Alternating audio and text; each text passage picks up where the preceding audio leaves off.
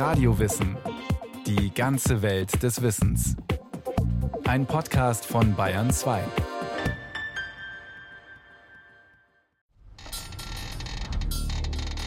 To stress something. Etwas beanspruchen. Metall wird erhitzt. Es steht unter Stress. So lässt es sich verbiegen. Stress. Beanspruchung, Spannung, Belastung, Druck, Dehnung. Metall wird gepresst. Es steht unter Stress. So lässt es sich verformen. Wenn der Stress zu groß wird, dann bricht es. Ursprünglich kommt der englische Begriff Stress aus der Physik, genauer aus der Werkstoffkunde. Stress ist der Zug oder der Druck, also die Belastung, die auf ein Objekt einwirkt, vor allem auf Metall. Diese Belastung bewirkt, dass sich das Objekt anpasst. To stress somebody. Jemanden beanspruchen. Beim Menschen bewirkt die Belastung, dass er sich verändert, damit er eine Herausforderung meistern kann. Die Reaktion auf Stress in diesem Sinne ist ein lebenswichtiger Vorgang, der seit menschlichen Urzeiten mit dem Überleben verbunden ist. Ein Mensch läuft durch die Savanne. Plötzlich steht ein Löwe vor ihm. Sein Körper reagiert sofort. Der Organismus schaltet blitzschnell um in den Stresszustand. Was dabei passiert, beschreibt die Internistin Dr. Marianne Koch. Es passieren eine Unmenge von Dingen im Körper, hervorgerufen durch Hormone, die dann ausgeschüttet werden. Zum einen mal sogenannte Katecholamine, also das Adrenalin, was den ganzen Körper sozusagen in eine Kampfstimmung versetzt. Und dann später durch ein Übermaß an Cortison.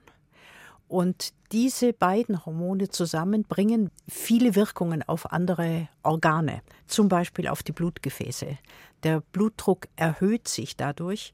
Das Immunsystem ist betroffen, weil eine höhere Cortisonausschüttung dazu führt, dass das Immunsystem nicht mehr so reagieren kann, unterdrückt sozusagen das Immunsystem. Akuter Stress ist machtvoll. Der Körper braucht in dem Moment keinen Schutz vor Infekten, sondern er mobilisiert all seine Energiereserven, um zu kämpfen oder zu fliehen. Fight or flight.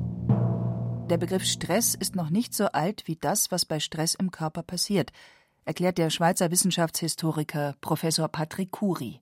Die Bezeichnung taucht zum ersten Mal im medizinischen Kontext 1914 auf. Das war der amerikanische Physiologe Walter Buchanan, der den Begriff aus der Metallverarbeitung entlehnt hatte und ihn da in der Medizin und für psychologische Vorgänge gebraucht hat. Er hatte aber noch kein Konzept, wie wir das heute kennen.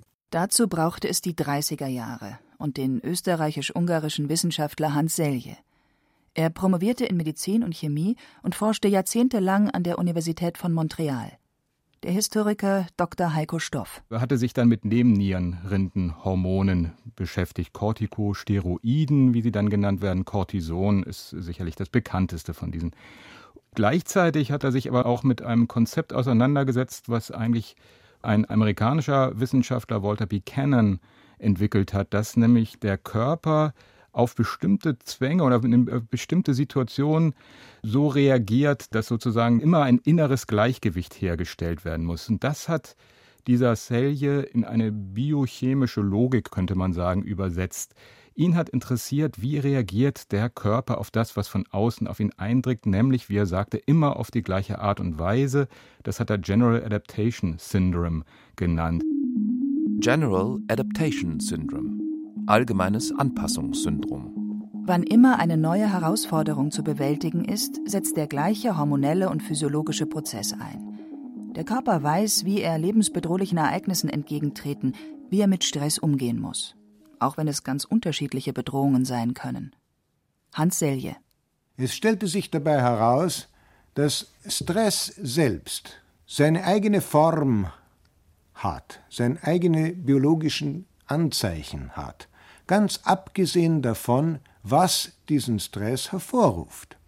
Nun ist es sehr merkwürdig, dass alle diese sogenannten Stressoren oder stresserzeugenden Faktoren wie Kälte, Hitze, Infektion, Trauma, Blutverlust ihre spezifischen Effekte haben. Blutverlust wird eine Anämie hervorrufen.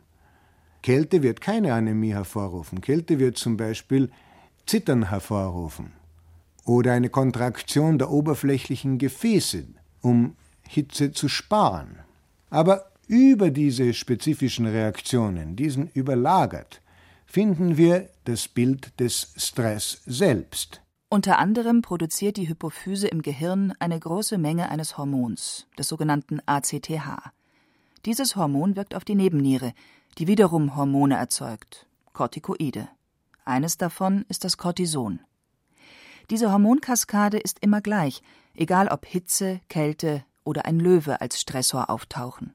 Hans Selye war ein cleverer Wissenschaftler, der durchaus wusste, wie er seine Forschung verkaufen kann. Er war ja am Anfang auch sehr daran interessiert, etwas zu finden, mit dem er auch ein, ein, gewisses Renommee bekommen kann, indem er sich in dieses Gebiet der Hormonforschung begeben hat in den 1930er Jahren, was äußerst lukrativ war, wo man Anschluss haben konnte an, an die chemische Industrie. Das war also wirklich so schon lukrativ. Und er hat sehr schnell begriffen, dass es sehr von Nutzen sein kann, einen Begriff zu haben, der sich sofort einprägt. Und weltweit funktioniert. Es gab damals schon andere Begriffe, die Berühmtheit erlangten: Hormon und Vitamin. Beides Begriffe, die in allen Sprachen auftauchen und so international erfolgreich wurden. Hans Selye etablierte für sein Konzept der Anpassung den Begriff Stress. Aber entdeckt hat er den Stress nicht, sondern einem uralten Vorgang einen griffigen Namen gegeben. Er hat Stress erst einmal neutral gesehen, als Bezeichnung für physiologische und endokrinologische Vorgänge. Der Historiker Heiko Stoff Grundsätzlich hat er gesagt, Stress ist nichts Schlechtes. Wir brauchen Stress. Stress ist etwas, was uns antreibt, um bestimmte Leistungen zu vollbringen in einer Leistungsgesellschaft. Und darum geht es natürlich auch immer. Wir müssen einerseits, sagt Celje, sozusagen den guten Stress ausnutzen, vielleicht sogar suchen. Wir müssen aber Techniken finden, wie wir mit dem schlechten Stress umgehen. Interessanterweise wurde der Begriff Stress in Deutschland später populär als in anderen Ländern. Denn in der Nachkriegszeit gab es hierzulande ein anderes Konzept, die Managerkrankheit. Ein Ergebnis des Wirtschaftswunders in den 1950er Jahren. Jetzt kommt das Wirtschaftswunder. Jetzt kommt das Wirtschaftswunder. Der deutsche Bauch erholt sich auch und ist schon sehr viel runder. Jetzt schmeckt das Eisbein wieder in Aspik. Ist ja kein Wunder nach dem verlorenen Krieg. Da gibt es also eine neue Klasse, könnte man fast sagen, die sich aufopfert, die ständig präsent ist, die ständig aktiv ist, die unglaublich leistungsstark ist, aber das kann man jetzt alles in Anführungszeichen nehmen und die dadurch aber auch anfällig ist. Der Organismus hält es einfach nicht mehr aus und sie erleiden typisch Herzinfarkt, Kreislaufzusammenbrüche und so weiter. Und all das wird als Managerkrankheit zusammengefasst. Damals war man noch überzeugt, der Mensch funktioniere wie eine Maschine. Denn jahrhundertelang galt, was der Philosoph René Descartes geschrieben hatte, dass Seele und Körper zwei ganz verschiedene Dinge seien. Aber die Medizin fand immer mehr Beweise, dass die Seele einen erstaunlich starken Einfluss auf den Körper ausübt, auf das Immunsystem, den Stoffwechsel, die Hormone, das Herz. Und in den 50er Jahren setzte sich die Psychosomatik als Richtung der Medizin zunehmend durch. Der Medizinhistoriker Patrick Curie die Psychosomatik in den USA hat sich dafür interessiert, wie die äußeren Bedingungen, die psychischen und eben auch die sozialen Bedingungen auf den Körper einwirken. Da beginnt das eigentlich, dass man dann von äh, einem zu viel an Stress davon ausgeht, dass der eben auch eine krankmachende Wirkung dann auch besitzt. 1950 veröffentlichte Hans Selye sein erstes Buch über Stress. Es wurde schnell ein internationaler Bestseller. Und der Begriff Stress wurde fortan immer mehr zum Schlagwort, aber auch immer mehr erforscht. Dabei verschiebt sich der Fokus. Es geht nicht mehr nur um die Anpassung des Körpers an äußere Belastungen, sondern um den Druck auf die Psyche. Der schwedische Arzt Lennart Levi zum Beispiel entwickelte ein psychosoziales Stressmodell. Stress ist eine gemeinsame Reaktionsform des Organismus auf Belastungen, die eine Störung des dynamischen Gleichgewichts der psychischen, biologischen und physiologischen Reaktionsabläufe bewirken. Und wie es zu dieser Störung des Gleichgewichts kommt, erklärt Lennart Levy in einem Interview mit der Neuen Züricher Zeitung. Stress ist ungefähr wie der Motor in einem Auto. Wenn der Motor ganz still ist, dann ist kein Stress, dann ist der Mensch tot. Wenn der Motor läuft, dann hat man Stress. Doch jetzt kommt es auf die Tourenzahl und auf die Umstände an. Wenn man vor dem Rotlicht das Gaspedal durchdrückt, dann ist der Motor im Nu auf der gleichen Tourenzahl wie auf der Autobahn. Er macht Lärm, er braucht Benzin, aber es bringt nichts. Wenn ein Arbeitsloser vor dem Telefon die Antwort auf seine Bewerbung erwartet, Puls 130, Atem beschleunigt, Muskeln angespannt, dann macht ihn das langsam kaputt. Beim Dirigenten im Konzert hingegen können Puls, Atem und Anspannung gleich hoch oder noch höher sein, aber er will ja dirigieren und er kann es hoffentlich auch. Nach dem letzten Takt geht der Puls vielleicht nochmals hinauf, und hier macht es nun einen Unterschied, ob Applaus oder Pfiffe aus dem Publikum kommen. Das kennen Sie ja sicher auch. Lob kann einen ähnlich aus dem Konzept bringen wie Tadel, aber das eine trägt man anders heim als das andere. Der Stressbegriff war endgültig über eine rein physiologische Kategorie hinaus. Es wurde gesehen, der Mensch reagiert auf finanzielle Sorgen, berufliche Überforderung und seelische Nöte genauso wie auf den Löwen in der Savanne. Und wenn diese Nöte andauern, ist es, als würde der Löwe gar nicht mehr verschwinden. Diese neue Sicht auf Stress als etwas, das das ganze Leben beeinflusst, war auch möglich, da sich zunehmend die Arbeitswelt veränderte dass die Kategorie so ab den Mitte des letzten Jahrhunderts vielleicht, so eine Konjunktur hat etwas damit zu tun, dass die Arbeit immer weniger eigentlich körperlich belastend ist, sondern dass sie uns psychisch oder intellektuell nachkommt. Also wir erleben es sehr viel bewusster und wir erleben es vielleicht als eine Gefährdung nicht unseres Körpers, sondern unserer, unserer Persönlichkeit, unserer Gefühle. Und ich glaube, das ist eher etwas, was wir mit Stress verbinden und das nimmt massiv zu und führt laut dem Arbeitssoziologen Professor Gerd Voss zum heute so oft beklagten Burnout-Syndrom. Jederzeit, jeder Kultur ihre Krankheit. Und die Menschen, die leiden, nehmen sie an. Vor allem die Menschen, die mit den gesellschaftlichen Anforderungen nicht zurechtkommen. Wer Ende des 19. Jahrhunderts über Erschöpfung durch Überlastung berichtete, hat relativ sicher die Diagnose Neurasthenie bekommen. Neurasthenie Nervenschwäche oder reizbare Schwäche. Hauptsymptome sind Erschöpfung und Ermüdung. Neurasthenie war die Modekrankheit der damals zunehmend industrialisierten, beschleunigten und urbanen Gesellschaft und kann somit als Vorläufer des modernen Burnout bezeichnet werden.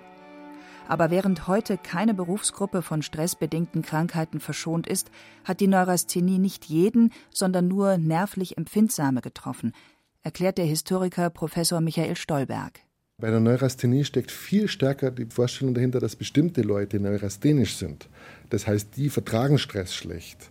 Und natürlich haben wir heute auch schon auch so ein bisschen die Vorstellung, der eine kann besser umgehen mit Stress als der andere. Aber wenn wir heute über Stress sprechen, dann sprechen wir eigentlich eher über den Faktor Stress, der sich mehr oder weniger gleich auf alle Menschen negativ auswirkt, wenn er nur entsprechend groß ist. 1977 hatte der Spiegel das Titelblatt Stress, neue Krankheit des Jahrhunderts. Stress ist zum Synonym für die Unbild des modernen Lebens geworden. Der Mensch wird geformt, verbogen, gepresst, eben gestresst, damit er in die Arbeitswelt passt, damit er flexibel und leistungsstark ist. Sicherlich ist Stress auch ein Konzept, was sozusagen in die Flexibilisierung der Arbeitsverhältnisse, aber auch all unserer Lebensverhältnisse hervorragend passt so wie sich auch äh, sozusagen sein Komplementär, der Leistungsbegriff, seit den 1970er Jahren sehr flexibilisiert hat. Ganz kurzer Exkurs, weil Leistung war etwas, was zunächst sehr stark ja auch mit Arbeitsverhältnissen, mit Industriearbeit verbunden wurde. Dort gab es bestimmte Leistungserwartungen und auch Techniken, sozusagen Leistung zu steigern. Ein Begriff, der dann aber in alle Lebensbereiche, in Sport, Bildung, Freizeit sogar hineingewandert ist. Überall wird eigentlich von uns Leistung erwartet und es wird erwartet, dass wir unsere Leistungsfähigkeit optimieren. Stress folgt der Leistung sozusagen auf dem Fuß, denn dort, wo Leistung ist, ist auch sehr schnell Stress. Das sind äh, zwei Begriffe, die, ja, ich würde sagen, spätestens ab den frühen 1970er Jahren immer sehr in enger Verbindung gesehen werden. Und das System wird immer unpersönlicher, immer anonymer. Es war nicht mehr der Meister, der den Gesellen antrieb, seine Arbeit schnell und zuverlässig zu verrichten, sondern der Konzern, die Firma, das Unternehmen diktieren die Zielvorgabe und überhäufen den Angestellten mit Arbeit. Im 18., 19. Jahrhundert hatten wir wohl in vielen Fällen doch noch stärker persönliche Beziehungen zwischen dem Arbeitgeber, dem Arbeiter, insbesondere natürlich in Handwerksbetrieben, das war sehr persönlich. Die waren vielleicht auch überfordert manchmal, aber man konnte dann die Dinge noch persönlich aushandeln. Im 20. Jahrhundert in den großen anonymen Firmen war das anders. Inmitten der Anonymität wird die Belastung immer mehr zum Problem des Einzelnen, obwohl es Abertausende vom Stress Betroffene gibt. Stress ist individualisiert. Und wer unter Stress leidet, trägt selbst die Verantwortung und die Schuld, weil er nicht die richtigen Techniken, nicht die richtigen Mittel gefunden hat, mit dem Stress umzugehen. Das persönliche Stressmanagement ist hier ja zu einer Kernkompetenz auch des, wenn man so will, des postmodernen Menschen auch geworden. Aber man ist, das ist die Krux an der ganzen Sache, ziemlich alleine. Also das Individuum muss diesen Stress selber managen. Und das ist das Problem. Also dieses unentwegte sich dem Stress aussetzen müssen und diesen selbst zu bewältigen, führt natürlich auch dazu, dass die Konkurrenz eigentlich zwischen den Individuen hier äh, härter wird und man schaukelt sich da auch äh, gegenseitig hoch. Das, denke ich, hängt sehr stark damit zusammen, dass es vor allem die Psychologie gewesen ist, die sich in den vergangenen 20, äh, 30 Jahren dem Stressthema auch angenommen hat, weil die Psychologie eben das Stressthema sehr stark individualisiert. Also ja, die Verantwortung an den Einzelnen delegiert. In den 70er Jahren war das in der Stressforschung noch anders. Also da ging man davon aus, dass das Individuum auch biologische und psychologische Grenzen hat und Belastungen hier nicht unentwegt hier vom Einzelnen auch getragen werden können, sondern dass man diese Grenzen eben auch akzeptieren und kennenlernen muss und dass eben eine gesellschaftliche Auseinandersetzung eben auch darüber geführt werden muss, wo denn jetzt die Belastungsgrenzen des Einzelnen auch liegen. Der Historiker Patrick Kuri beklagt, dass so eine gesellschaftliche Auseinandersetzung heutzutage nicht mehr ausreichend stattfindet. Es gibt zwar den Konsens, dass Stress krank macht und dass die moderne Arbeitswelt von zu viel Stress geprägt ist, aber im Kampf dagegen bleibt jeder für sich. Wer hat denn heutzutage keinen Stress? Oder ist es vielmehr so, dass alle so bereitwillig über Belastungen klagen, weil es dafür einen für jedermann verständlichen Begriff gibt? Verändert vielleicht der Begriff selbst unsere Wahrnehmung, weil wir ihn so schnell zur Hand nehmen können? fragt der Historiker Heiko Stoff. Haben wir mehr Stress, weil wir ein Wort dafür kennen? Eines ist sicher. Wenn jemand über Stress spricht, wissen die anderen, was er meint. Man wird verstanden und fühlt sich erleichtert. Und diese Möglichkeit, sich hier auf der einen Seite eben auch ja, Luft zu verschaffen, wenn man unter Belastungen, unter Druck auch steht und auf der anderen Seite eben auch, dass man quasi hier auch äh, verstanden wird. Das denke ich ist auch der Vorteil dieser Begriffe und dieser Konzepte. Und ich würde schon davon ausgehen, dass eben auch die Stressfaktoren, also diese Faktoren, die jetzt Belastungen und Stress auslösen, dass die in den vergangenen 30, 40 Jahren, insbesondere auch in der Arbeitswelt, äh, stark zugenommen haben und dass hier ein kollektives Unbehagen vorhanden ist. Und dann stützt man sich auf diese Begriffe, um das zu beschreiben. Das war in der Vergangenheit so und das ist heute auch so. Stress ist zum Allround-Begriff geworden, um die Ursache aller möglichen Leiden zu erklären. Schwingt doch immer mit, dass es zu viel ist, dass es negativ ist, dass es krank machen kann. Der moderne Mensch sieht sich nicht mehr einzelnen Stressoren ausgesetzt, sondern einem stressigen Leben. A stressful life situation. Wie es der amerikanische Autor und Medizinhistoriker Mark Jackson formuliert. Stress ist zugleich ein Zustand als auch eine Metapher, also ein Produkt kultureller Kräfte. Und so könnte man sagen, ohne Stress geht es heutzutage nicht mehr. Heiko Stoff darüber, ob man den Stress nicht einfach ablehnen kann, ob man Nein dazu sagen kann. Nein, ich möchte keine Situation mehr erleben, in denen ich Stress ausgesetzt bin. Das ist jetzt in einer Gesellschaft, die letztlich doch auf einer bestimmten Leistungsfähigkeit, auf Wettbewerbsfähigkeit beruht, keine Einstellung, die gefördert wird. Hans Selye hat noch unterschieden zwischen Eustress, dem positiven Stress, und Distress, dem negativen Stress. Heutzutage wird mit dem Begriff Stress meist die negative Belastung assoziiert. Dass die Stressreaktion des Körpers eine uralte, lebensrettende ist, ist in den Hintergrund getreten.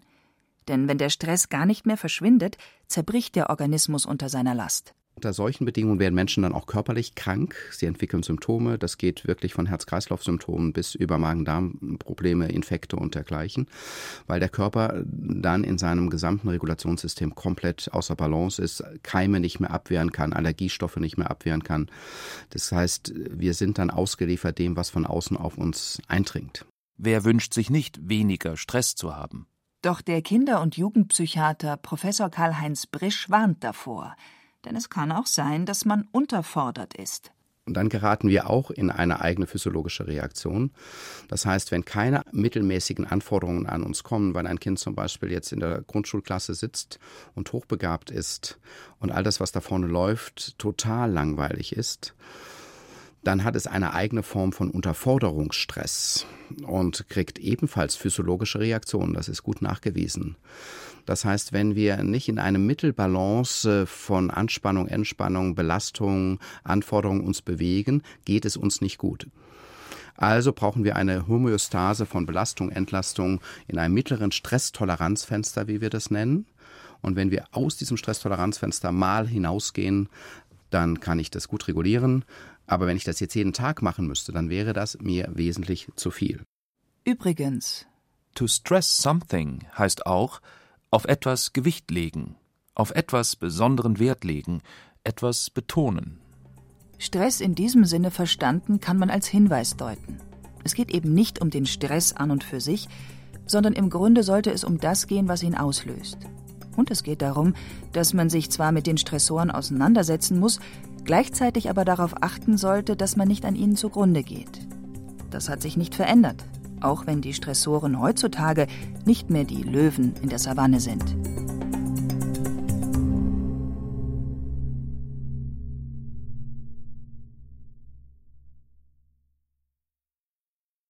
Sie hörten Macht Stress krank auf den Spuren eines Phänomens von Monika Dollinger. Es sprachen Hemmer Michel und Thomas Leubel. Regie Sabine Kienhöfer. Technik Susi Harassim und Cordula Vanschura. Eine Sendung von Radio Wissen